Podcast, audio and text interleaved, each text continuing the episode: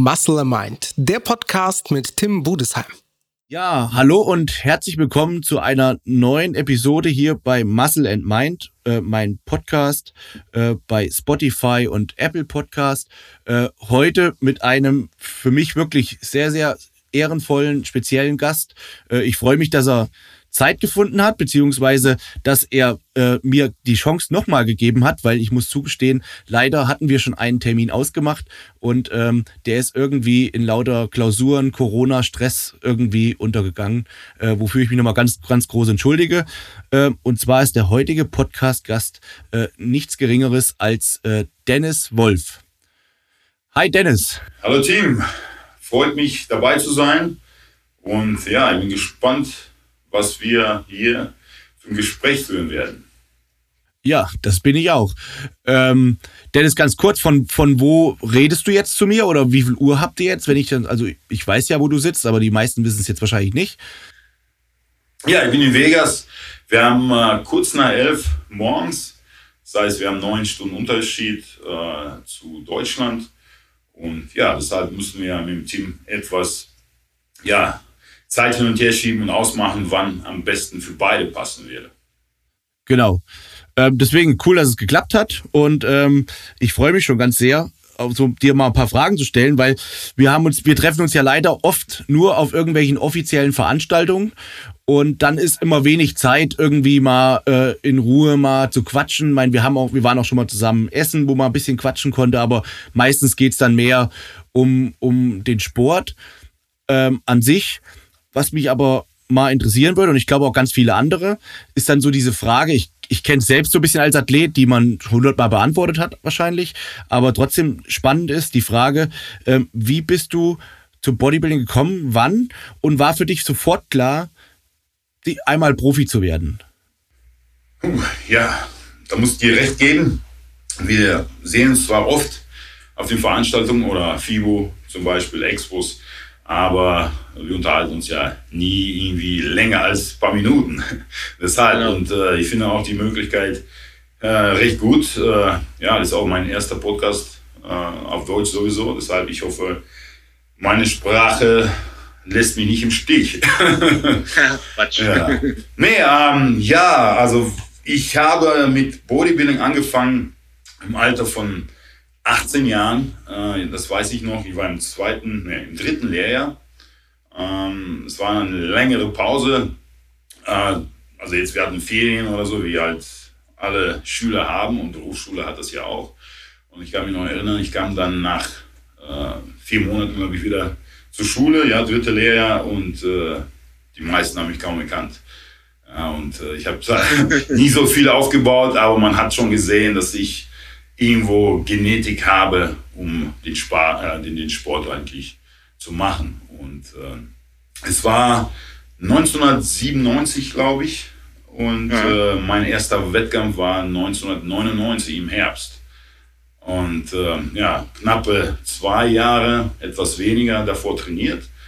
Ähm, ich habe natürlich keine Ahnung gehabt, was ich da gemacht habe. Ich habe mich nur. Also der erste Wettkampf war mit, mit, mit 18 auch? Nein, nein, nein. Also der war dann mit 21. Der war dann 1900, ah, ja. genau, 99 und zwei Jahre davor habe ich angefangen. Ich war 18 Jahre alt und äh, fast 19. Und als ich dann äh, den Wettkampf gemacht habe oder machen wollte, hat mir mal ein Kollege gesagt, Mann, du bist knapp daneben mit, mit deinem Alter. Du musst bei den Männern starten. Also ich bin 21 geworden, eine Woche vor meinem ersten Wettkampf. Ah, das heißt, ich musste mit den dicken Jungs sofort auf die Bühne und äh, wog natürlich gute 94 Kilo und äh, das war schon gewaltig.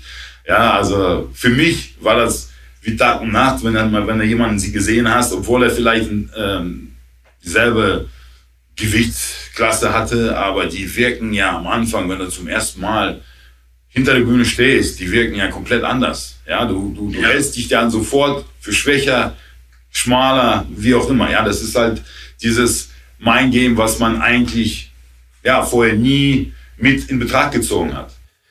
Aber da habe ich direkt mal eine Zwischenfrage. Da habe ich direkt mal eine Zwischenfrage. Ging dir das dann bei den Profis später auch noch? Also, also du warst ja in, an der absoluten Spitze, weiter oben geht's ja gar nicht mehr. und äh, wusstest ja eigentlich innerlich so, du bist gut, sonst wärst du nicht da, wo du bist. Aber ging dir das trotzdem manchmal noch so, wenn du die dann so backstage gesehen hast oder irgendwie im T-Shirt, dass du gedacht hast, oh, what the fuck, ich habe keine Chance? Ja gut, bei, bei vielen Athleten ist es ja so, die sehen ja in Klamotten brutaler aus, als wenn die sich dann ausgezogen haben. Und ja. äh, als ich Profi geworden bin, äh, ich glaube nach der ersten oder zweiten Profishow, also nach meinem Debüt, hat sich die Einstellung geändert.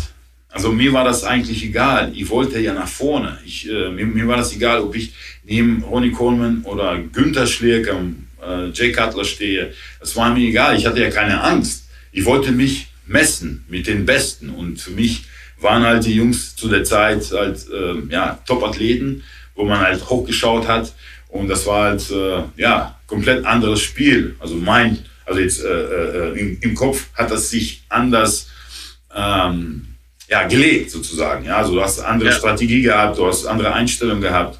Ja, und ähm, später kann ich ja jetzt so sagen, äh, nach, nach mehreren Jahren hat mir Henry Cutler gesagt, also er ist wirklich, ähm, also er hat keine Angst, aber der macht sich schon irgendwo ein paar Gedanken, ja, weil ich im Line-Up ziemlich brutal und monströs aussehe, neben allen, also mit, egal wer das ist. Also da bin ich immer aufgefallen. Und das war irgendwo in meinem Kopf, wo ich sage, ey, ich fall auf, also ich, ich brauche mich nicht zu verstecken. Und das war halt immer so ein Push. Also ich, ich habe mich immer wohlgefühlt, weißt du, weil ich wusste, ich, ich, ich, ich, ich kann da mitspielen. Ja, und wenn du die Einstellung nicht hast, dann denke ich, kommst du gar nicht so weit. Ja, weil bei, also bei mir ist es ein bisschen kontrovers manchmal. Ich weiß so innerlich, ich kann so auf, bis jetzt konnte ich immer mithalten und ich weiß, ich bin nicht ganz beschissen und ich komme, ich, ich wirke auch und fall auf. Aber trotzdem mache ich mir immer wieder ins Höschen und denk so, oh, du bist zu schlecht, du bist viel schlechter als die und äh, dieses starke Mindset fehlt mir dann. Aber Angst habe ich aber auch nicht, das muss ich auch sagen.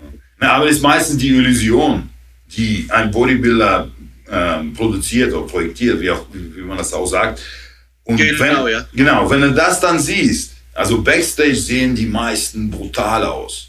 Ja, also wirklich.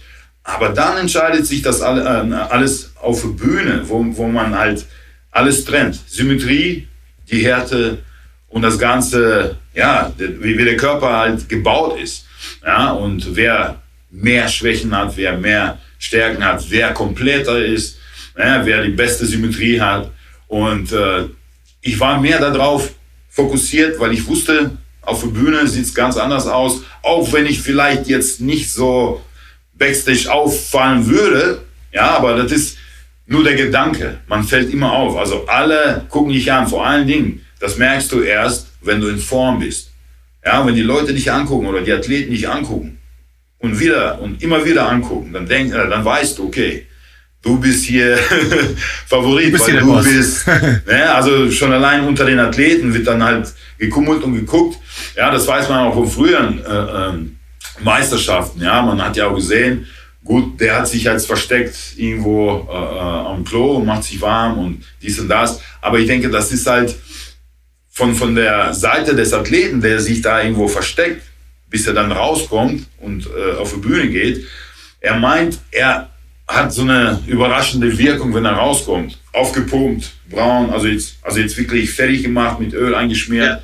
Ja, ja, ja. und äh, ich denke, das hat damit nichts zu tun, weil ähm, du bist ja du, weißt du, also du, du kannst ja nichts, nichts äh, äh Besonderes machen, um irgendwo 10, 20 Kilo äh, äh, äh, brutaler auszusehen oder schwerer auszusehen. Ja, ja und das habe ich irgendwo verstanden, aber ich dachte, ja, das ist halt nur für den Athleten in seinem Kopf wichtig. Ja, und deshalb, also es gibt ja viele Strategien, die Athleten auch äh, durchziehen, Backstage. Ja, das, das hast du ja äh, vielleicht auch selber schon mal gesehen. Der eine ist dann sofort die ganze Zeit in, in Posinghose unterwegs, zwei Stunden bevor er dran ist. Der andere ist ja, dann genau.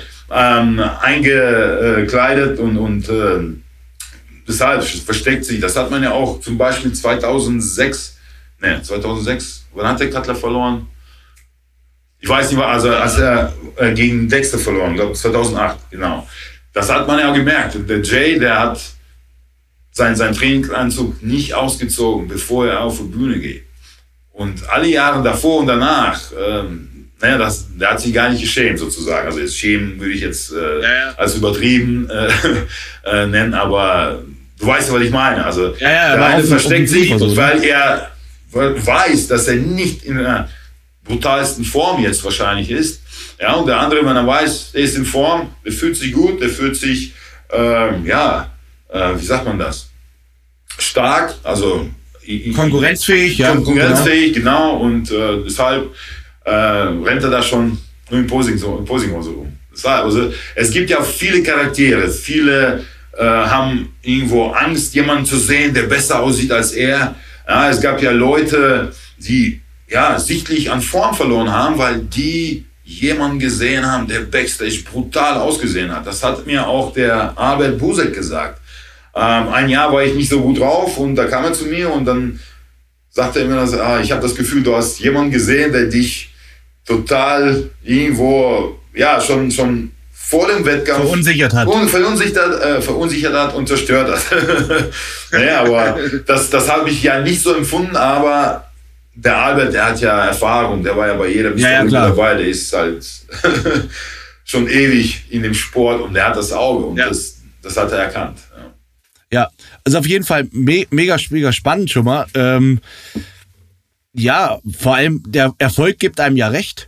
Ähm, und dann ist es irgendwann ein Stück weit die Erfahrung, dass man einfach weiß, okay, ähm, ich weiß nämlich genau, was du meinst. Ich bin ja auch immer äh, ich will um Gottes Willen nicht von dir auf mich schließen, äh, dass das falsch rüberkommt, ähm, weil da werde ich niemals hinkommen, da wo der Dennis war, damit alle Zuhörer schon mal Bescheid wissen. Aber ich weiß, was er meint, weil ich bin auch immer einer der leichtesten Athleten und ich kann halt so ein bisschen glänzen durch meine, durch meine Härte und durch meine äh, Qualität.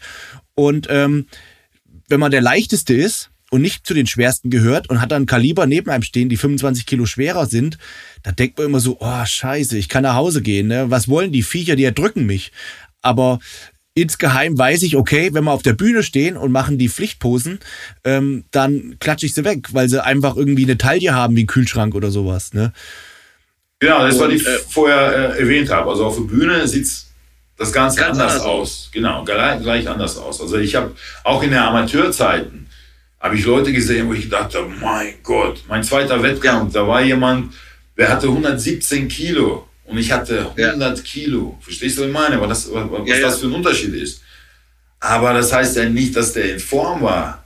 Ah, das, das ist ja wie, wie, wie Tag und Nacht dann, weißt du? Und ja, äh, ja und dann beschweren sich die Jungs, wenn die nicht gewinnen. Und äh, ja, aber wie ich schon sagte, das ist halt die Einstellung und dann sieht man halt halt, ja, die Fakten auf der Bühne. Genau, obwohl ich immer Respekt habe vor, wenn jemand so ein richtig, richtig krass starkes Mindset hat, ähm, der quasi äh, sich so selbst feiert, obwohl er eigentlich eigentlich wissen müsste, dass er gar kein guter Athlet ist, weil er noch nie irgendwie besser war als 10., 12. Platz, aber sich trotzdem selbst so feiert, als ob er der Champion ist. Äh, also von diesem Mindset, da hätte ich manchmal gern ein Stück davon. Also ich kenne einige Athleten, wo ich mir denke, Alter, wo, wo drauf feiert er sich einen so, ne? Der ist doch nicht mal gut, aber der ist da vom Mindset so überzeugt, ähm, das muss man, glaube ich, in dem Moment auch ein Stück weit sein, auch wenn es arrogant rüberkommt, glaube ich, bei manchen es, es, hat ja viel mit der Einstellung zu tun. Ähm, ich weiß ja nicht, was zum Beispiel derjenige erwartet hat oder was sein Ziel war zu erreichen. wenn er jetzt sein, sein Ziel war Top 10 und hat das erreicht, dann ist das für ihn ein Riesenerfolg. Das kann ich gut klar. verstehen. Klar. Ähm, es gibt auch, ähm, sagen wir Athleten, die, ja, die, die, die, die trauen sich das nicht zu, irgendwo was zu gewinnen. Und das ist irgendwo falsch. Ja, weil wenn du dich nicht auf den Sieg konzentrieren kannst, dann ist das schwieriger, ja, das Ziel zu erreichen. Ja, du, du kannst ja nicht irgendwo äh, ähm, total arrogant da dran, äh, äh, da, da, da dran gehen, obwohl du halt nicht die nötigen Waffen dazu hast, zum Beispiel. Das ist schon was anderes. Das ist schon eine Überheblichkeit. Aber die meisten, die so sind, die werden dann so, so schnell gebremst, da können die nicht mal blinken. Weißt du? Ja, klar, logisch, halt. definitiv. Aber es gibt ja, wie gesagt, Athleten, die sich das nicht trauen oder nicht äh, irgendwo oder sich nicht so sehen, wie die eigentlich sind. Ja, also wie, wie ich schon sagte, das ist äh, Einstellungs. Äh, alles die Einstellung und äh, wie gesagt, man, man muss auch das irgendwo äh, üben oder lernen oder äh, Ja, ja, irgendwo größer werden in der Sache. Ja, also ich hatte die Einstellung nicht bei der Amateuren. Ja? Erst, wo ich dann meine erste Profishow gemacht habe und so, wo ich gedacht habe, gut, ich kann da oben mitspielen, ihr braucht nur paar Sachen zu ändern, ja, aber die Einstellung musst du haben, dass du nach vorne willst, ja, und sonst, ansonsten äh, sehe ich da ein paar Schwierigkeiten, das zu erreichen. Cool. Da hast du auf jeden Fall schon wieder eine coole Überleitung gemacht, weil wir waren nämlich vorhin noch in deinen Anfängen, als du dann Profi geworden bist und ähm, sind ganz interessant. Das, genau das macht auch Podcast aus, finde ich, wenn da sich so ein Gespräch entwickelt und nicht so ein, so ein Interview, was hast du gemacht? Ja, ich habe das gemacht, sondern wenn solche Dialoge entstehen, das ist also finde ich cool. Ja, gut, wir Äh, haben ja auch kein, kein QA. Ne? Genau, genau. das genau. ist schon was anderes, genau. Aber was mich persönlich trotzdem interessiert, ähm, so einige Fragen weiß ich so ein bisschen im Hinterkopf, aber ich frage es trotzdem für die Allgemeinheit. Du hast, du bist dann mit, du hast dann mit 20, 21 deinen ersten Wettkampf gemacht und warst dann gerade so aus der Juniorenklasse raus. Und wie lange warst du eigentlich Amateur insgesamt? Das ist korrekt. Also ich bin dann ein Jahr später nochmal gestartet und war zum ersten Mal dann Gesamtsieger äh, bei der äh, NRW-Landesmeisterschaft und habe mich auch für die deutsche Meisterschaft qualifiziert. Da wurde ich Vierter. Da waren unter anderem Boris Kleine dabei, der zum zweiten Mal hintereinander, der hatte ja im Frühjahr gewonnen und im Herbst war er nochmal da und da hat er zum zweiten Mal seine Klasse gewonnen. Äh, Also wirklich äh, unvergessliche äh, Tage und, und, und, und Zeiten. Ähm, ja, ich bin dann äh, seit 2002 etwas ruhiger gewesen, bin dann zurück äh, im Jahr 2004 äh, auf die Bühne, wurde wieder Landesmeister und äh, Zweiter bei der Deutschen. Und ein Jahr später war ich dann Deutscher Meister und habe dann voller Euphorie meine Pro-Karte beantragen wollen. Habe den Erich Jan angerufen und dann sagte er mir, nee, äh, du solltest äh, erst zur WM und Top 5 machen. Gut, da war ich etwas enttäuscht, aber im Herbst ging es dann, dann äh, nach China zu der WM und äh, ja, wie das äh, halt so, ja, man plant es ja auch sowas nie. Man hat ja irgendwo das Ziel, Top 5, weil man ja die Profikarte im, im Hinterkopf hat. Ja, man hat dann das Ziel Top 5, dann habe ich die verdient, boom. Ja, und dann habe ich natürlich, ja, glücklich war, glücklicherweise meine Klasse gewonnen und dann auch noch den Gesamtsieg gemacht. So, das heißt, ich war seit 99 bis 2005 Amateur. Und du bist dann, ähm, de- deine, deine Amateur-Hochzeit war dann der Gesamtsieg, also bei der Weltmeisterschaft. Weltmeisterschaft äh, in China, das war damals Shanghai, Gesamtsieg. Äh, und wenn ich jetzt noch daran denke, also das ist irgendwo immer noch für mich kaum zu glauben, weil wer alles dabei war. Ja, es waren ja nicht nur ein Weltmeister in der Klasse, es waren ein paar Weltmeister. Ja, also die ehemaligen Weltmeister, Thomas Scholl war auch dabei.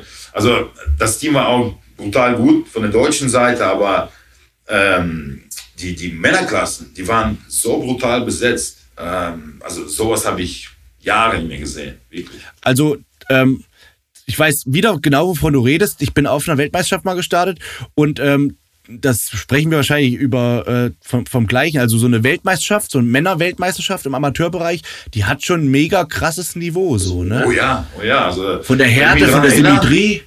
Ja, Aber durch die Bank weg, da, zum Beispiel bei der Waage kann mich noch erinnern, da habe ich äh, bei der Waage Chinesen gesehen, die haben sie eingewogen für die 70 Kilo Klasse und ich dachte so im Anzug, Alter, was, was sind das für Schuljungen so?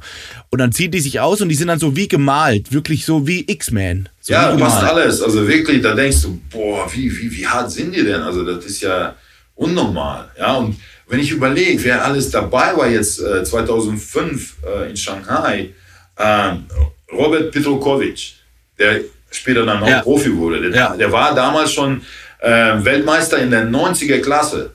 Ja, der, der ist 2004 Weltmeister geworden und hat seinen Kumpel ähm, da gecoacht. Ein Jahr später Ruli und Quincy Winkler waren dabei. Ich wusste gar nicht, dass, dass der Ruli Winkler irgendwo bei mir in der Klasse war. Ja, also wirklich, also wenn man dann so äh, darauf guckt, das ist, das ist einfach unfassbar, welche Namen da dabei waren. Der ähm, ähm, italienische Bodybuilder, der so groß war, der leider auch 2006 oder so verstorben ist. Ja, ähm, Daniele Sicarecci oder so. Ja, ja, ja. Genau. Er war auch bei mir in der Klasse. Hat ein riesen Hühner. Wahnsinn. Er hat damals, glaube ich, 125 Kilo gewogen. Ich stand da mit meinen 109 oder so. Ja, also das, das, das was wir auch vorher äh, besprochen haben, ja, diese äh, Wirkung, was ein Athlet Wirkung, ja, ja, gegenüber genau. anderen Athleten erzeugen kann. Das ist Wahnsinn. Ja. was, glaube ich, auch noch eine geile Erinnerung immer ist, ähm, auf einer Weltmeisterschaft ist man ja meistens in einem riesen Athletenhotel, wo alle möglichen Nationen untergebracht sind. Und das habe ich auch so seitdem nie wieder erlebt. Und das ist, glaube ich, auch so ein geiles Erlebnis. Du triffst alle Bodybuilder beim Laden in diesem riesen Athletenhotel und äh, du bist ein Nationalteam, fliegst du dahin und das ist schon eine coole Sache. Deswegen finde ich es eigentlich sehr schade. Das wäre nämlich auch die nächste Frage, wie du dazu so stehst, zu der heutigen so Zeit. Sehr schade, ähm, dass dass heute kaum sich noch jemand über die Weltmeisterschaften qualifiziert. Ich meine, klar sind auch die Verbände mit dran schuld, ähm, aber ist irgendwie schade so, finde ich, ne? So dieser typische Weg.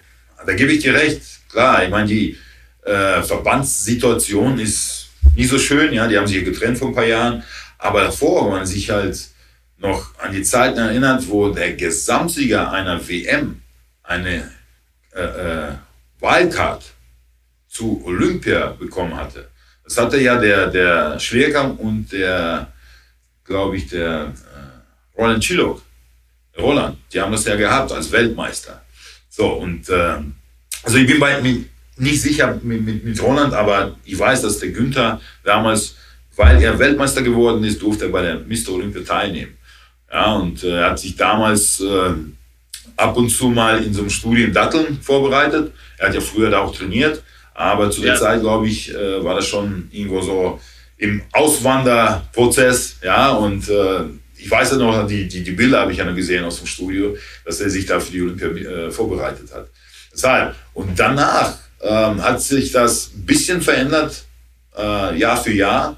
Ja, und irgendwann ist das ein bisschen, ja, so, so zur Seite weggegangen. Dann hat man ja auch äh, ähm, die, die Profikarten äh, für nur einen deutschen Titel äh, verteilt. Ja, die anderen Länder haben das ja auch so gemacht. Ja, dann äh, irgendwann nach dem Ronnie Coleman, der Ronnie war ja der letzte amerikanische Weltmeister. Ja, danach ging es gar nicht. Ja, weil in Amerika konntest du ja die Profikarte bekommen, wenn du National oder USA Champion gewesen bist. Genau. genau. Und äh, das war ein riesen äh, Verlust so, weil da keine amerikanischen Teams mehr hingeflogen sind. Ja, ich meine, das waren auch schon Granaten dabei. Ja, und ja. Äh, ja, das Ganze hat sich ein bisschen so verdünnt. mit den ganzen Athleten. Aber irgendwo ist es schade, weil ähm, eine WM, wenn man noch nie selbst dabei gewesen ist, weiß man auch nicht, wovon man spricht.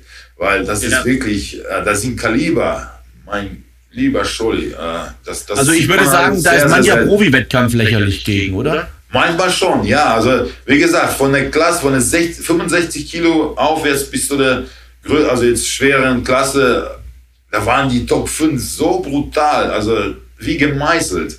Und vor allen Dingen ja. die Qualität auch noch dazu. Ja, das heißt, ja. äh, das waren schon äh, Athleten dabei, die 10, 15 Jahre trainiert haben. Ja, daran erkennst du ja die Qualität. Dann siehst du ja bei dir zum Beispiel, ja, vor 10 Jahren hattest du wahrscheinlich nicht die Qualität, die du jetzt auf die Bühne bringst. Ne? Ja, ja klar. klar. Und ähm, aber was ich auch raushöre jetzt, dass du dich trotz deiner sehr erfolgreichen Profikarriere immer noch gerne an die Amateurzeiten, auch an die deutschen Amateurzeiten zurückerinnerst. Also du bist auch eher so ein Fan von diesem klassischen Weg. Erstmal hier im eigenen Bundesland die Fahne hochhalten, dann mal deutscher Meister werden. Also das ist schon so dein dein dein Weg, oder? Gut, ähm, sollte alles irgendwo logisch sein. Ne? Also wenn du nicht bereit bist für die Profiliga, dann hast du auch da nichts verloren, weil äh, ich sehe das so. Ja, du musst halt erst irgendwo anfangen. Ja, du, du, wenn du irgendwo eine Lehre machst, ja, du fängst ja auch nicht sofort an, hier, gib mir das, ich repariere jetzt ein Auto, ohne dass mir einer irgendwas zeigt. So. Ja. Und das, das, das fängt auch damit an. Ja, du machst erst eine Landesmeisterschaft, wenn du das gewinnst, dann weißt du, okay, jetzt kannst du einen Schritt weitergehen. Wenn du die Deutsche gewinnst, dann kannst du einen Schritt weitergehen. Wenn du dann zum Beispiel eine Europameisterschaft oder eine Weltmeisterschaft gewonnen hast, dann gibt es nur einen Schritt nach vorne, das ist die Profiliga.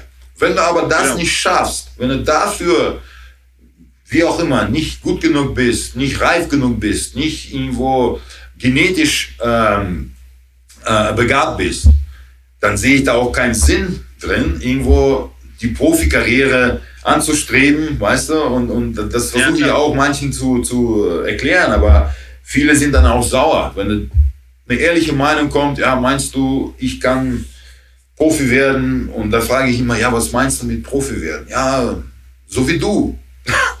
Gut, ähm, ja, dann, wenn du aber sagst, nein, oder ich weiß nicht, dann muss man, dann musst du Zeit geben oder sowas, dann sind die halt beleidigt, weil die Menschen heutzutage die Wahrheit nicht hören wollen. Ja, ja, genau. Das habe ich auch schon festgestellt. Und ich bin halt auch so ein Fan, so Step by Step. Ich habe auch schon in meiner Karriere so ein paar Mal gehabt, dass jemand gesagt hat, ey, du musst jetzt da oder du musst jetzt da. Ich, damals hätte ich als Junioren-Weltmeister, hätte ich die Profi-Card beantragen können, wie damals der Big Dan, Dan Hill, Hill, zum Beispiel. Ja, ich kann mich daran erinnern. genau. Und, äh und ich habe sie damals abgelehnt, weil ich gesagt habe, ich war dann schon so realistisch und habe gesagt, Alter, was will ich denn bei den Profis? Ich habe da, ich war 23 und ich hatte noch, ich war noch grün hinter den Ohren so, ne? Ja gut, ich meine, jetzt überleg mal, wenn du Junioren-Weltmeister bist, dann bist du Weltmeister unter den Junioren weltweit, aber genau. nicht unter den Männern. Das heißt, du bist noch gar nicht in der Nähe einer Pro-Karte. Weißt du mal, also das ist für mich dann unlogisch, wenn das dann irgendwo ja, gemacht wird, weil wenn, wenn, wenn man so überlegt, es gab ja viele Athleten mit dem Riesenpotenzial, Profi zu werden, aber die haben es wahrscheinlich irgendwo nicht geschafft, weil es zu lange gedauert für die und dann haben die aufgegeben. Ja, viele von denen haben keine Chance gehabt, eine WM zu gewinnen. Ich meine, es, es kommt ja vieles dazu, vielleicht die Konkurrenz in dem Jahr war zu stark oder, weißt du, und dann hören die auf. Aber irgendwo ja. ist da irgendwo, weißt du, trotzdem ein Sinn dahinter. Wenn du gut ja, genug bist, dann, dann schaffst du das trotzdem. Wenn du halt die, ähm, die Genetik hast und alles, ja, und dann trotzdem musst du beweisen, dass du halt das Zeug dazu hast. Irgendwo ist das in Ordnung, aber irgendwo denkst du dann, ja, warum kriegt er jetzt eine Pro-Karte? Oder hat man früher gedacht, er ist ja nur deutscher Meister geworden. So, Weißt du, was ich meine? Obwohl er gar nicht so die idealen Voraussetzungen hat. Ja, und das hat man dann später gesehen. Ja, die Leute, die dann äh, meistens nur mit dem deutschen Meistertitel, außer Ronny Rockel jetzt, die haben ja nicht, nicht mal zur Olympia geschafft. So. Und das ist halt ja. Fakt. Ja, Gut, außer Markus Rühl. War dann, der Markus sah schon mit 90 Kilo aus wie ein Profi. Und da bleibe ich auch dabei. Der war ja eigentlich so brutal äh, mit seinem Gewicht für seine Größe Ne? Und äh, ich denke mal, es war nur falsches Management damals, ne? dass er halt ja. ja. in Amerika jetzt kein, kein Fuß unter den Fans äh, gesetzt hat, sozusagen. Ja, ja.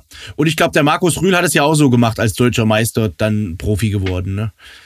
Ja, ja, genau, genau. Also Markus, gut. Bei Markus war das ja ein bisschen anders. Ja, Markus sah ja unnormal und unmenschlich aus. Also kannst du dir vorstellen, dass der Markus auf eine WM aufläuft? ich, ich, denke, die hätten nicht mal gewusst, wie die das bewerten sollten. Deshalb. Und äh, ja, Markus war halt äh, genial für die Profis sofort. Äh, und man hat ja gesehen, wie er aufgelaufen ist in Toronto, in New York paar Jahre hintereinander und äh, ich denke, das waren seine besten ja. Jahre sowieso. Also jetzt, da war er noch jung, brutal und äh, wirklich, ja, ey, ich finde keine Worte, wie, wie, wie das gewirkt hat. Also ich, ich war ja damals auch kein Profi, ich, ich war ja schon Fan von Markus. Ich habe damals seine DVD von meiner Frau geschenkt bekommen, weil ich halt, äh, ja, so im, im, im Vormarsch war. Ich war noch kein Weltmeister, aber ich war schon äh, irgendwo ja, damit fasziniert. Ja, also Profi sein und äh, was die Profis machen, wie die leben, wie die trainieren. Und äh, ich hatte auch die Möglichkeit, ähm, mit dem Markus direkt, als ich Profi geworden bin und meinen Vertrag mit Nutrix äh, damals unterschrieben habe, einen Fotoshoot zu machen. Auch äh, bei Olympia später. Und äh, ich muss sagen, es war alles mega Zeit. Ja. ja. Also die Bilder kenne ich, finde ich auch immer wieder beeindruckend und bin ich immer so als Deutscher immer so stolz drauf, wenn ich die, wenn ich das Bild so sehe, wo du mit Markus so hintereinander stehst und ich glaube, du stehst hinter Markus.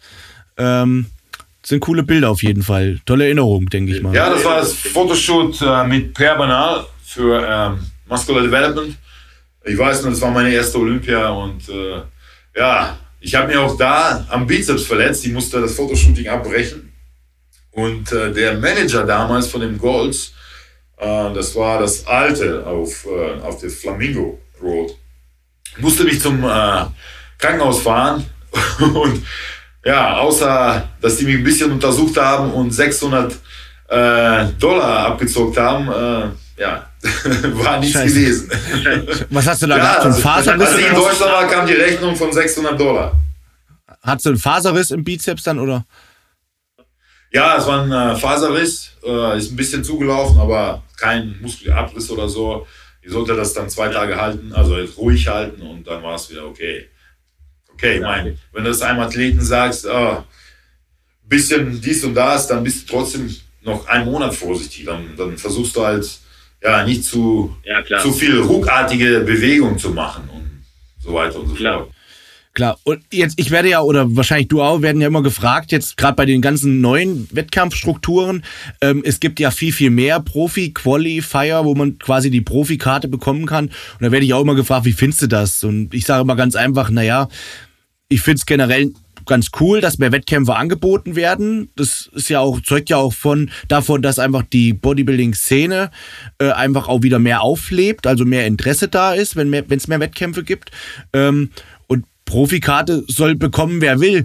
Ähm, wir sehen ja hinterher, wie du auch vorhin richtig gesagt hast, ne? Man sieht ja am Ende werden die Toten gezählt und wir sehen ja hinterher, äh, wie gut diese Profis sind. Das Einzige, was ich so ein bisschen dann bemängel, wenn zu viele Pro-Cards dann irgendwie verteilt werden, dass dann einfach der Status der Pro-Card so ein bisschen nicht in den Dreck gezogen wird, aber so ein bisschen herabgesetzt wird, so, ne? Ja, ich meine, über die letzten Jahre hat sich das in die Richtung entwickelt. Ähm, es gibt mehr Meisterschaften, es gibt mehr Möglichkeiten für die Athleten, äh, Profi zu äh, werden. Ähm, es hat ja immer Vor- und Nachteile, also viele Vorteile für die Veranstalter, klar, auch äh, für die Athleten. Ähm, ich meine, wenn, wenn die so weit sind und wollen halt den Weg gehen, dann ist, ist die Plattform ja riesig. Ja? Es gibt ja keine Ahnung, wie viele Pro-Qualifier im Jahr.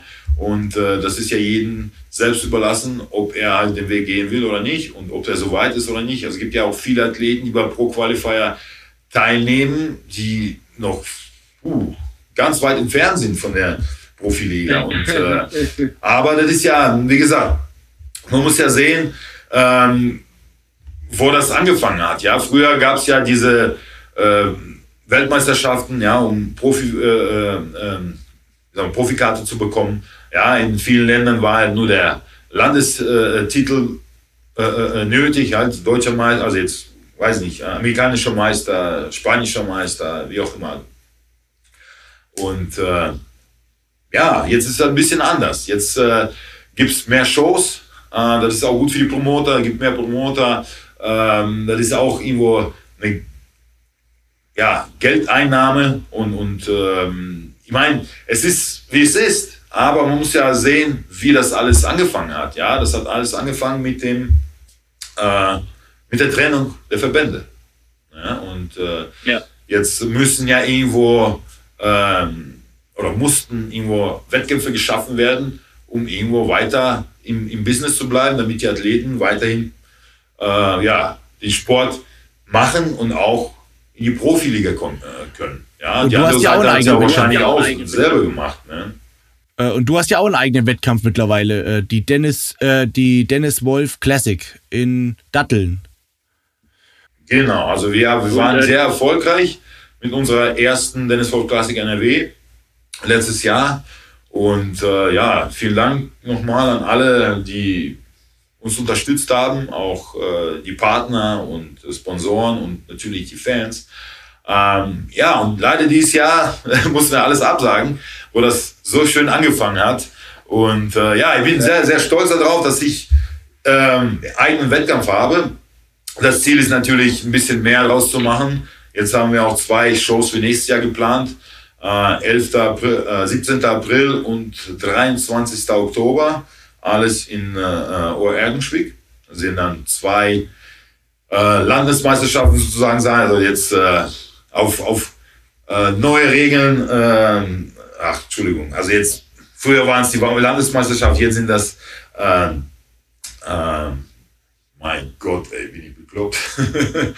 äh, Worldwide Regional Shows, so, also NPC Worldwide Ah, okay. regionale Shows. Das ist verglichen mit einer Landesmeisterschaft, da muss man sich qualifizieren als deutscher Athlet, wenn man bei einem Pro-Qualifier teilnehmen möchte. Ah, okay, so ist das. Und äh, 17. April und 23. Oktober. Genau. Also am 17. April heißt mal gleich notiert. Ja, am, am 17. April heißt die Meisterschaft Dennis Wolf Classic NRW und am 23. wird es wahrscheinlich äh, einen anderen Namen bekommen, aber das äh, weiß ich noch nicht. Okay, ich habe es mir nämlich gleich mal notiert, weil beim letzten Mal bei deiner Show hatte ich le- leider, leider dummerweise direkt ein Seminar, ein Seminar oder so ein Großevent, was schon beworben wurde und ich konnte es nicht absagen. Ja, also ich würde mich freuen, wenn du mich äh, besuchen würdest bei meinem Wettkampf und äh, ja, natürlich werden sich die Fans freuen. Selbstverständlich, wenn ich, wenn ich in Form sein sollte, dann mache ich auch gern mal äh, ein kleines Guest-Posing, aber da muss ich in Form sein. Da musst du in Form sein, okay. Ja, ich mache so, so, Ja, so mach so- Gastshows, wo ich so überhaupt nicht in Form bin. Das mache ich einfach nicht gern so. Dann lasse ich lieber das Geld verstreichen, aber ich blamier mich nicht so.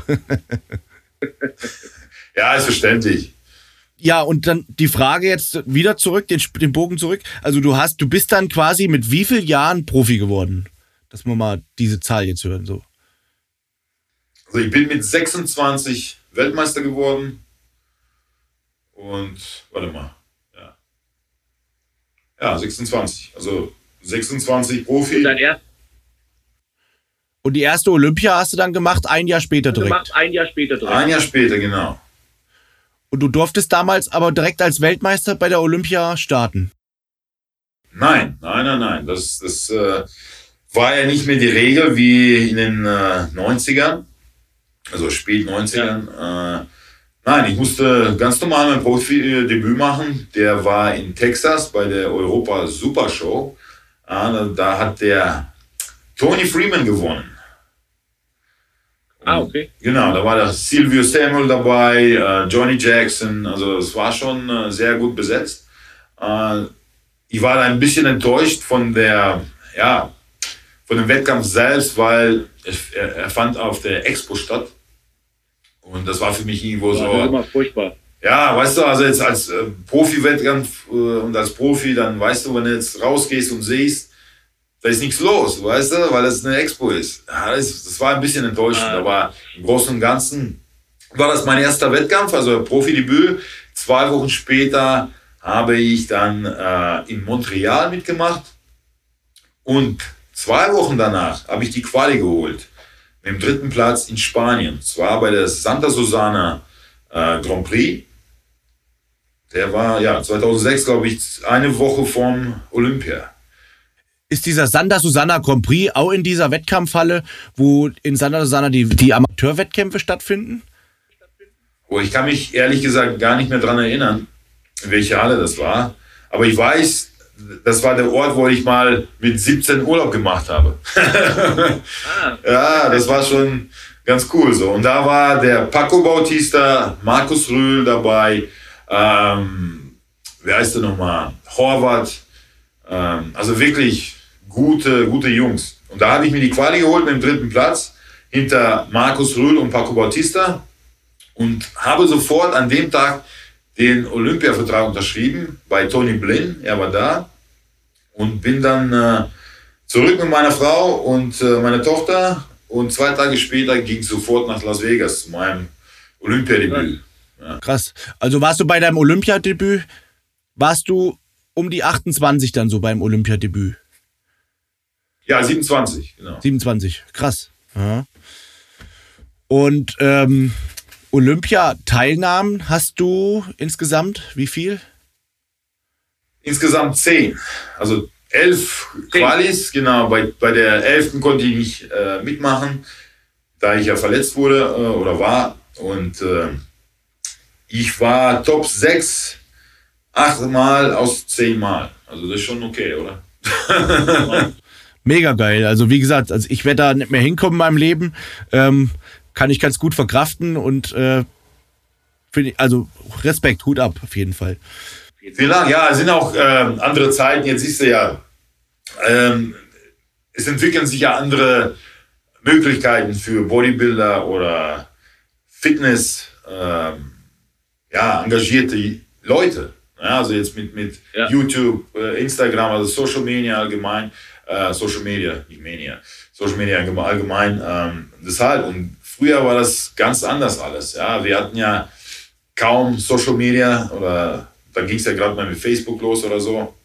Aber sonst äh, hatte man ja keine Plattform, um irgendwo ja, andere Sachen zu machen. Deshalb hat man sich auch mehr für den Sport äh, oder auf den Sport konzentriert und hat wahrscheinlich mehr Gas gegeben. Ja, und heute ist ein bisschen vielleicht ähm, äh, ja, Vom, ist mal vom Business vielleicht abgelenkt. verbunden. So. Vielleicht abgelenkt. So. ja, also jetzt nicht direkt abgelenkt, aber es sind halt Möglichkeiten ähm, ähm, gegeben, nicht so brutal dick und schwer zu sein, um irgendwo was zu schaffen bei den Profis. Ja, es gibt ja jetzt andere Ja. Möglichkeiten, wie ich schon sagte, ob das jetzt äh, Personal Training ist oder noch irgendwas, das kannst du anders promoten heutzutage. Ja, und, und das Ja. ist halt alles, was wichtig ist und was zählt. Ja, dieses äh, Social Media, äh, das erreicht ja alle weltweit. Ja, und äh, deshalb hat man ja auch anderen Impact darauf. Da habe ich mal eine Frage.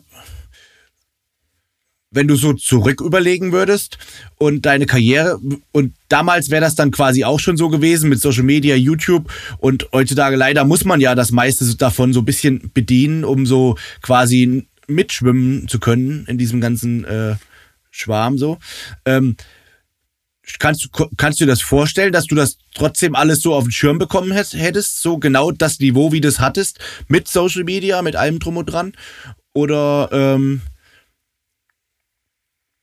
Gut, ähm, das, das puh, kann man jetzt schwer sagen. Schwere Frage. Ja, eine ganz schwere Frage. Also ich, ich äh, bin immer noch der Meinung, die Einstellung ist wichtig und die Unterstützung.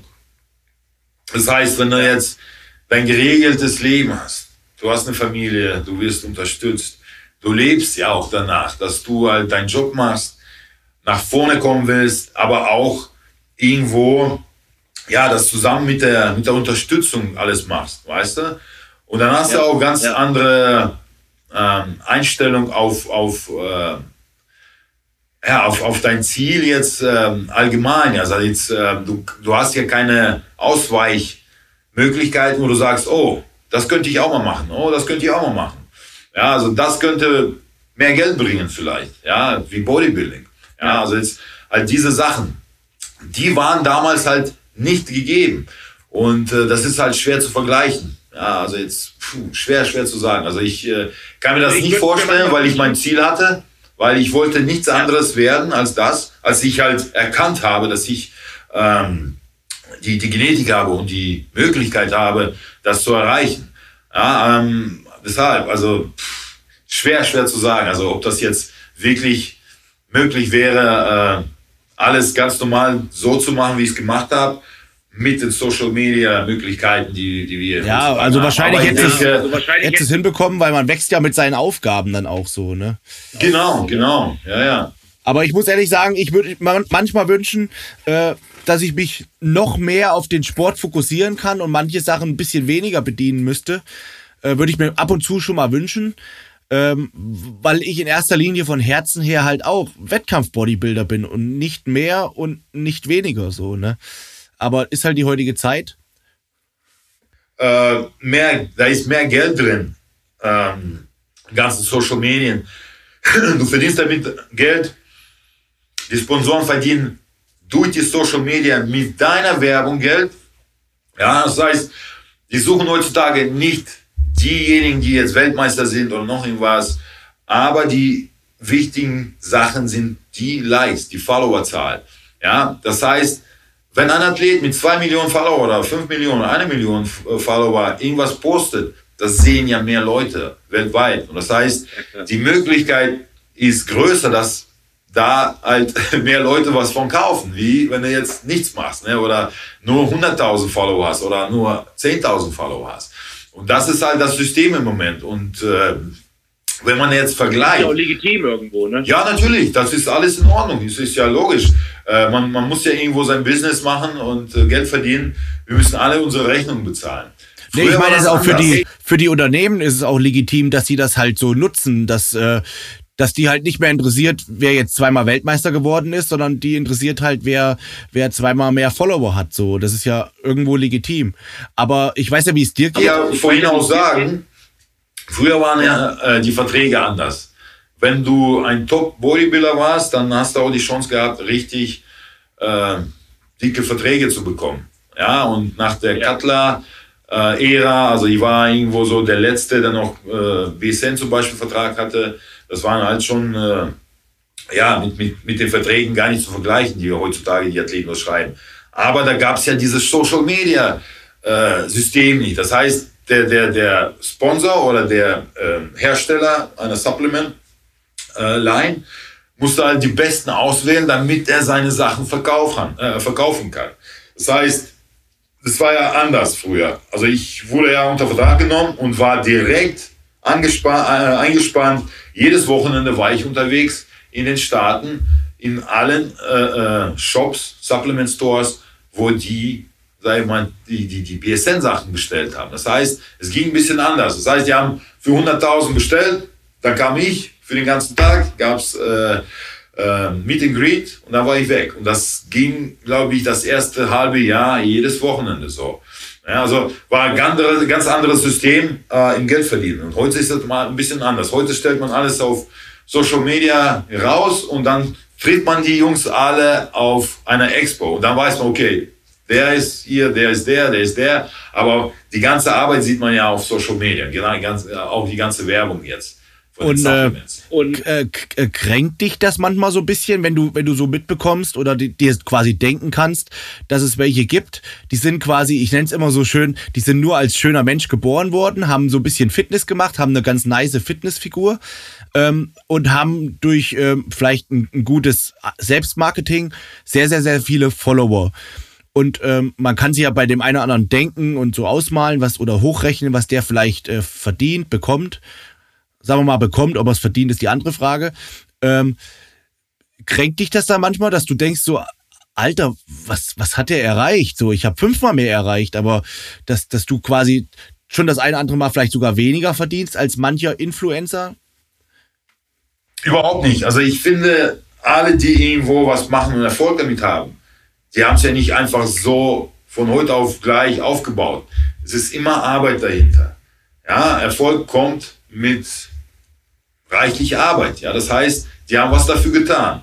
Ja, die machen was auf Social Media oder die sind halt YouTuber oder die haben ja ihre sozusagen, ja, sag mal, ihre Arbeit in dem Fall und damit ver- äh, äh, verdienen ja auch Geld. Ja, also ist alles in Ordnung. Ja, wenn ich das nicht mag, schalte ich nicht ein. Und das ist total in Ordnung. Ja, also deshalb. Also jeder ähm, macht das, was er für richtig hält. Und wenn er doch auch in dem, ja, sein, sein, wie sagt man das? Ach, mein Gott, mir fällt das Wort nicht ein. Also wenn er Erfolg hat und ist zufrieden mit, mit das, was er macht, ja, und liebt das, was er macht, warum nicht? Deshalb, also das, ich, ich sehe das ja nicht so eng. Also der ist, der hat ja mir jetzt nichts weggenommen. Ja, also ich bin ja für mich selbst Ja. verantwortlich.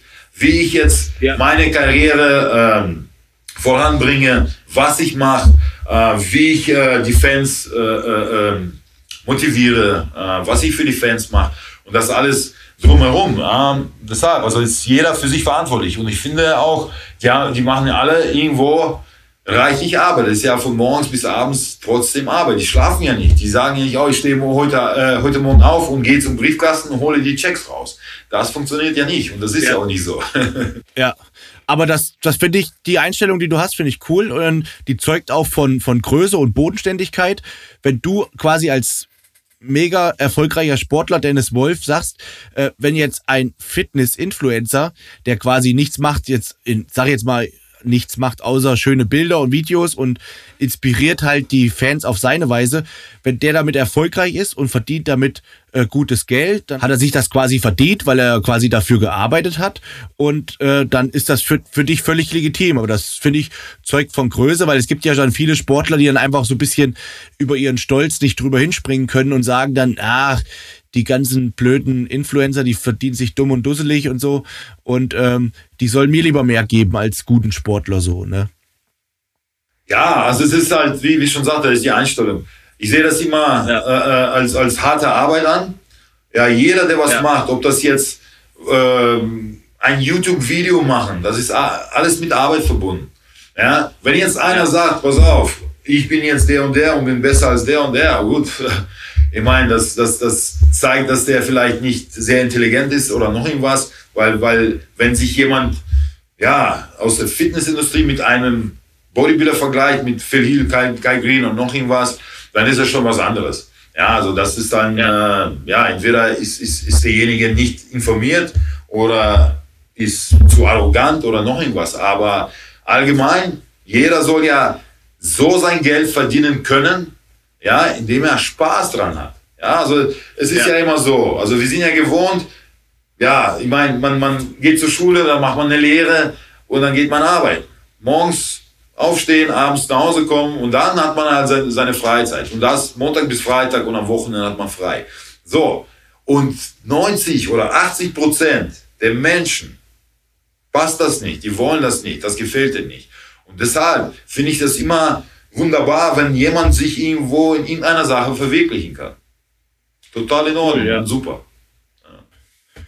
Ähm, ja, sehe ich genauso. Ähm, Das finde ich ja hier in den USA ganz gut. Also du hast ja wirklich die Unterstützung für äh, kleine Geschäfte. Wenn du dich selbstständig machen willst, dann gibt's ja auch Unterstützung. Das heißt, du zahlst halt nicht so viel Steuern oder noch irgendwas wie in Deutschland zu Vergleich. Ja, also ich, ich kenne das ja. Ja.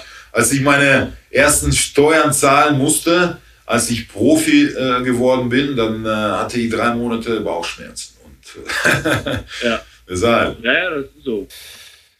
das ist halt das deutsche System. Hat halt Vorteile, hat aber auch viele, viele Nachteile leider. So in der Richtung. Ja, man, dann gibt es hier auch. Ja, es gibt ja auch Nachteile und Vorteile, aber äh, wenn man halt irgendwo selbstständig was macht und was auch Gutes tut für die Allgemeinheit auch, weißt du, dann wirst du trotzdem, äh, Entschuldigung, bestraft.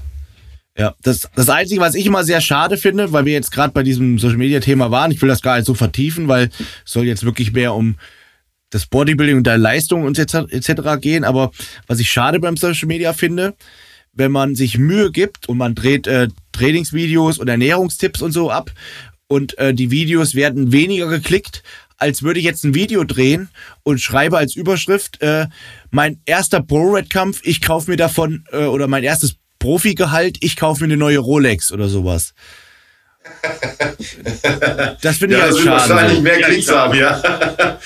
Weißt du, äh, so, das, das, das finde ich halt immer schade. Oder wenn ich diese Reaction-Scheiße, das kann ich halt schon gar nicht haben. Wenn, wenn irgend so ein, ein kleiner Fliegenfranz von 60 Kilo, äh, ich reagiere auf äh, das Video von Dennis Wolf oder von Markus Rühl. Und, und, und dann, weißt, du weißt, was ich meine, so, dieser ganze Schnulli. Ich weiß, was du meinst. Ja. Und das finde ich halt immer schade, dass das so, so, also ich meine, letztendlich, die Leute wollen halt nicht irgendwie informiert werden und die wollen nicht äh, quasi die Realität erklärt bekommen, sondern ich glaube, die wollen halt einfach nur entertained werden, so bei YouTube etc. So sieht's aus, genau, und da sagst du ja auch, äh, Entertainment zählt heutzutage mehr als irgendwelche informative Sachen, die eigentlich einem was bringen würden. Ja, also jetzt, Ja. ich meine, die meisten wissen halt die, die, die normalen Sachen, aber halt, wo man halt wirklich Informationen bringen kann in einem Video. Ich, ich gehe davon aus, dass es halt nur ein Drittel von den Klicks haben wird, wie wenn wir uns gegenseitig ein paar Stellen verpassen. Verstehst du, was ich meine? Ja. Ja. Ähm, ja. Ne, und, und deshalb, also das ist irgendwo dieses, weiß ich nicht, also ich, ich, ich, ich, ich, ich folge ja ein paar Accounts, ähm, wo Leute wie jetzt einer aus Russland, der ist halt so, so ein Schauspieler, also der macht das auf einen Schauspieler, da kann man halt die Videos angucken. Ja, du weißt, das ist irgendwo Ja. gestellt und so, aber wenn du jetzt einen siehst, der irgendwo seriös wahr ist. und dann fangen die mit dem, so, mit Ja. dem Blödsinn an. Gut, ich meine, das ist auch irgendwo Geld involviert. Ja, wenn du halt, keine Ahnung, halbe Million Klicks hast und deine Followerzahl wächst auf YouTube, ja, das hat alles mit, mit äh, Geld zu tun auch. Ja, und deshalb Ja. ähm, verstellen sich die meisten auch. Also das ist meine Meinung. Ja. Ja, das mag ich auch nicht, wenn sich jemand irgendwie vor der Kamera verstellt. Ähm, aber was mich jetzt nochmal, weil über dieses Thema, über deine Profikarriere man, könnten wir, glaube ich, doch fünf Podcasts füllen, äh, weil die schon mit Sicherheit sehr spannend war und ich habe da auch ganz, ganz viele Fragen. Was mich aber noch ganz, ganz doll interessiert ist, ähm, der Erfolgsdruck. Also du sagtest ja, du hast äh, zehn äh, Olympiateilnahmen mitgemacht und äh, du warst ja auch wirklich weit vorne. Ich glaube, der beste Platz beim Olympia, jetzt will ich nichts Falsches sagen, war Dritter. Aber wenn du das jetzt nicht weißt, ja, dann lege ich auf. Dritter, oder? Jawohl. Dritter war der beste Platz. ja. Das war der beste Platz. Boah, jetzt habe ich hier, jetzt habe ich ganz schön geschwitzt, muss ich sagen. ich sehe schon, du schwitzt. Wenn es jetzt der zweite gewesen wäre, dann hätte ich jetzt sofort einen Podcast abbrechen müssen. Ähm, Ich löschen, ja. Genau, auf jeden Fall, wenn du, dann warst du einmal Dritter. Ähm, aber das war ja nicht dein letzter Olympia, wo du Dritter warst. Ähm, ich glaube, das war der Genau. vorletzte. Und ähm, wie war der Erfolgsdruck, wenn, wo du so weit vorne warst? Oder nicht nur beim Olympia, sondern auch bei den ganzen Grand Prix etc. Äh, wie bist du damit umgegangen mit diesem Erfolgsdruck? Ähm, gut, ähm, also ich, ich, ich muss ja von vorne anfangen, wie das sich entwickelt hat. Also man wird ja, Ja. Profi und dann unterschreibt man ja einen Vertrag, in dem steht Olympiateilnahme. Ne, also du verstehst, was das heißt. Das heißt, du musst Ja, alles ja. dafür tun, ja, um auf Olympiabühne zu stehen. Ja, in dem Jahr. Und wenn du jetzt zwei Jahre Vertrag, äh, zwei Jahresvertrag hast, dann steht das ja jedes Jahr. Also jetzt in dem Jahr und nächstes Jahr musst du dabei sein. Und dann fängt das ja schon mit dem Druck an. Das heißt, du hast ja einen Druck vom Sponsorhaus und dann machst du dir selber Druck, indem du sagst, was passiert, wenn ich nicht die Olympia-Quali hole? So. Was wäre passiert? Genau, also ist wahrscheinlich gar nichts, aber man denkt dann auch, ja, vielleicht äh, hört auf zu zahlen oder wie auch immer, weißt du? Und ich habe ja glücklicherweise jedes Jahr mich für die Olympia qualifiziert, also elf Jahre hintereinander. Aber das, das Ja. ist ja, wo, wo der Druck sich so ein bisschen aufbaut. Und dann, je besser du wirst, je bessere Plätze du äh, heißt das? Also machst, Du dich platzierst, ja. Genau.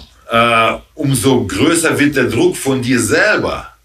Also für dich. Also, das heißt, du wirst ja immer besser werden. Das heißt, du warst Vierter, nächstes Jahr wirst du Dritter werden. Dann wirst du Zweiter werden. Und wenn das dann nicht klappt, ja, dann fragst du dich, hm, okay, warum, wieso, weshalb? Dann fängst du an, alles zu analysieren und du kommst zum Ergebnis, dass da irgendwo vielleicht nicht an der Form was gefehlt hat, sondern es war halt so.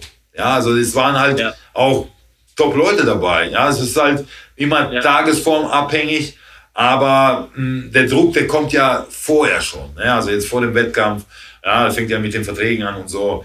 Ähm, das war ja auch damals so, ich habe einen, den, den großen Vertrag mit BSN unterschrieben, 2009. Das heißt, ab 2010 drei Jahre und habe mich dann total schlecht platziert 2009 beim Olympia. Nachdem ich den Vertrag unterschrieben habe für nächstes Jahr.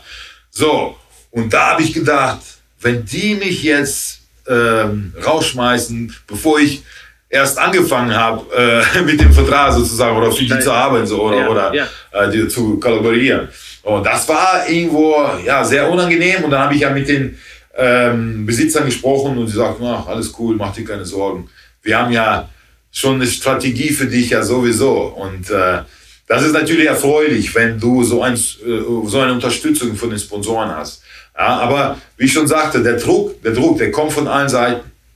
Nicht nur jetzt von den Sponsoren, dann hast du auch die Fans, die Kritiker. Ja, aber ich sage immer, wenn du nicht kritisiert wirst, dann machst du irgendwas falsch, weißt du, dann bist du halt nicht gut genug Ja, ja, oder noch irgendwas. Ja, und dann der größte Druck ist von dir selber. Ja, schaffst du das? Äh, läuft die Diät, die Vorbereitung äh, richtig? Ja, man hat ja auch, also ich, ich spreche ja von mir. Ich habe fast jede zweite Vorbereitung irgendwelche Probleme gehabt. Bei Schulterschmerzen, da einziehen, da äh, tut irgendwas weh. Ähm, das Gute ist, wenn du erfolgreich bist und es läuft, dann kannst du auch viele Sachen machen, die dir was bringen. Sozusagen wie, ich bin äh, einmal die Woche nach San Diego geflogen, nur für eine Massage.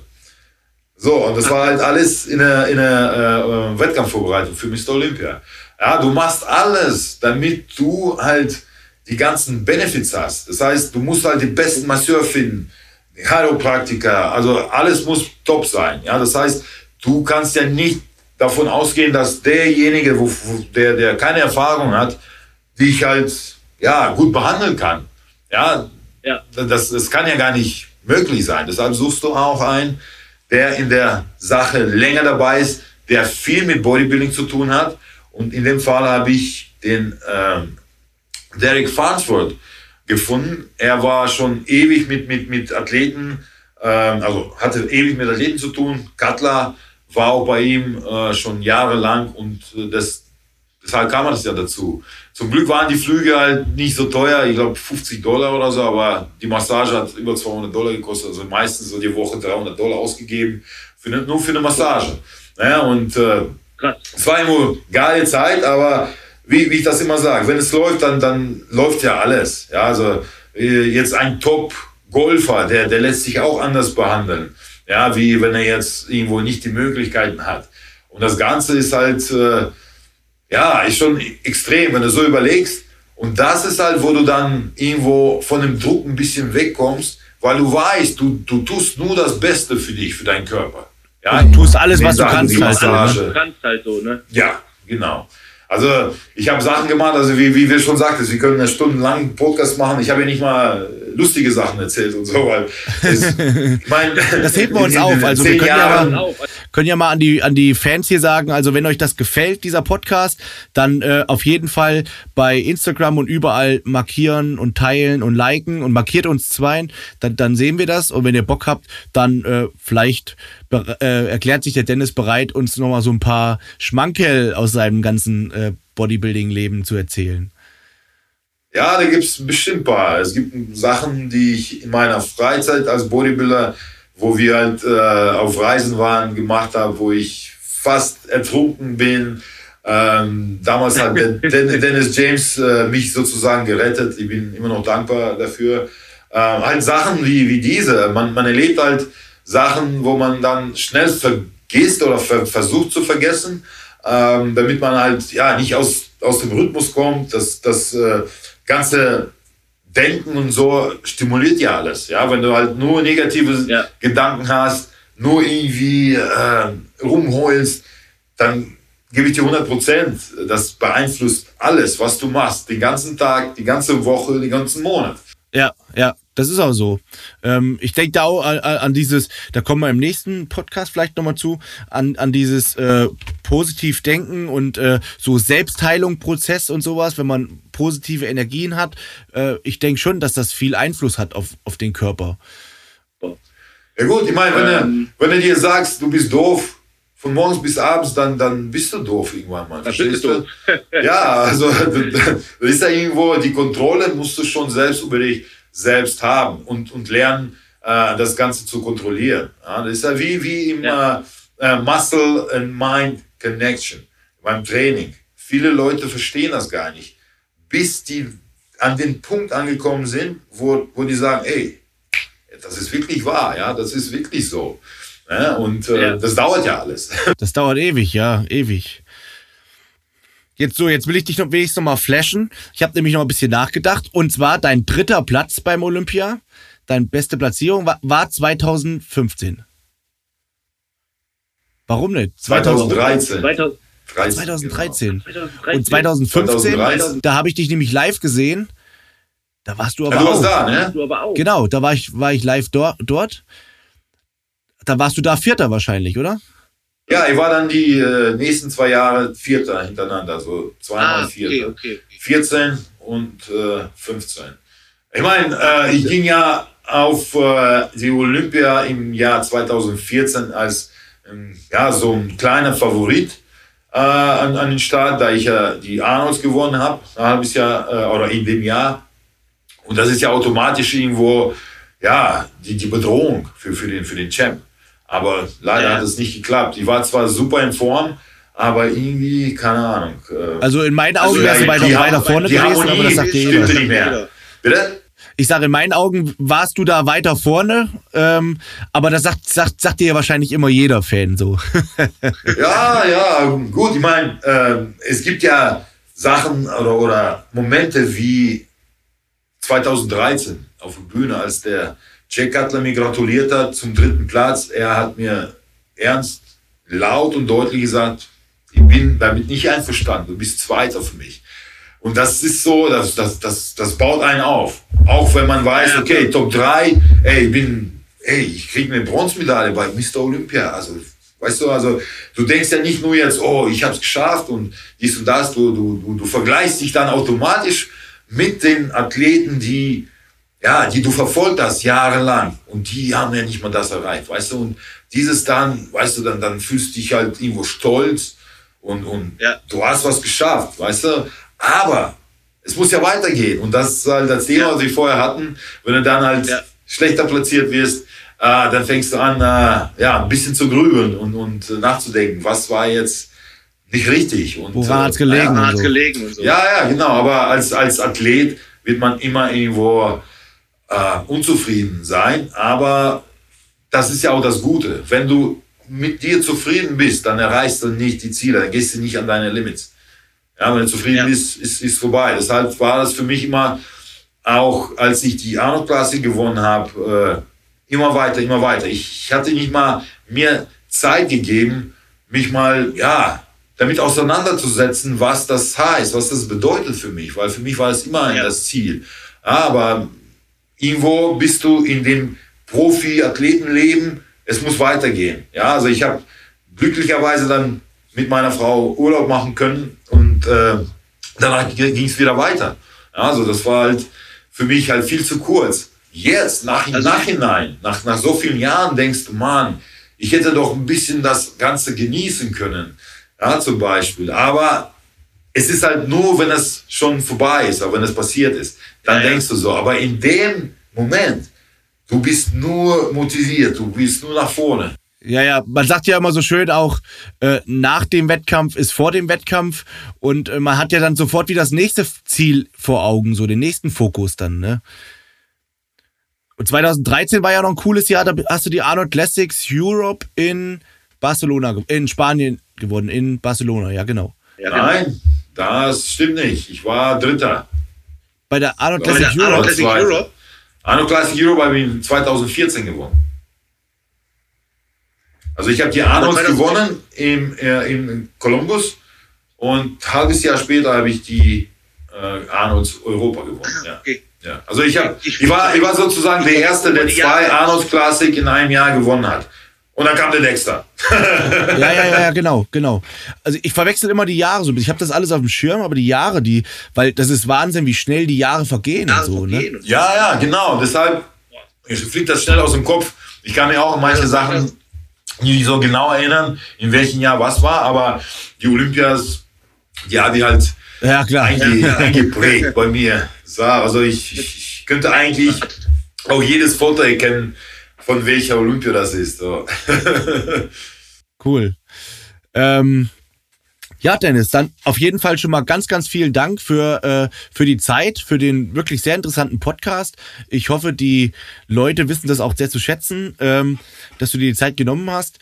Und ähm, ich würde mich freuen, wenn wir vielleicht nochmal an dem Podcast nochmal anknüpfen können.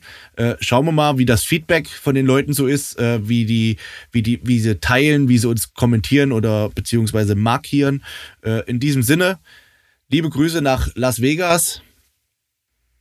Ja, Tim. Und herzlichen Dank. Ja, ganz, äh, ganz deine Meinung. War ein angenehmes Gespräch. Äh, hat mir, ich hatte Spaß und äh, war wirklich coole Zeit. Eine Stunde ist ziemlich schnell rumgegangen und äh, ja, ich würde mich freuen auf äh, das nächste Mal, wenn wir wieder mal quatschen könnten. Vielleicht gibt es da ein paar mehr, also ein paar Sachen mehr zu erzählen, die halt vielleicht die Fans interessieren und äh, ja, die meisten guten und interessanten Sachen passieren immer, ja, zwischen den Wettkämpfen oder Backstage oder wenn man halt äh, so eine Tour macht wie 2014, ja, Prag, ne, Arnolds Prag und dann noch äh, das, äh, äh, Italien, das sind drei Tage und äh, das ist schon brutal. Deshalb, also ich würde mich wieder freuen und äh, herzlichen Dank nochmal für den Podcast. Äh, war nett.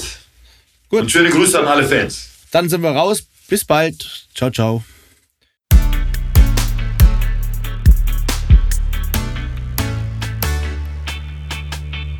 Muscle Mind, der Podcast mit Tim Budesheim.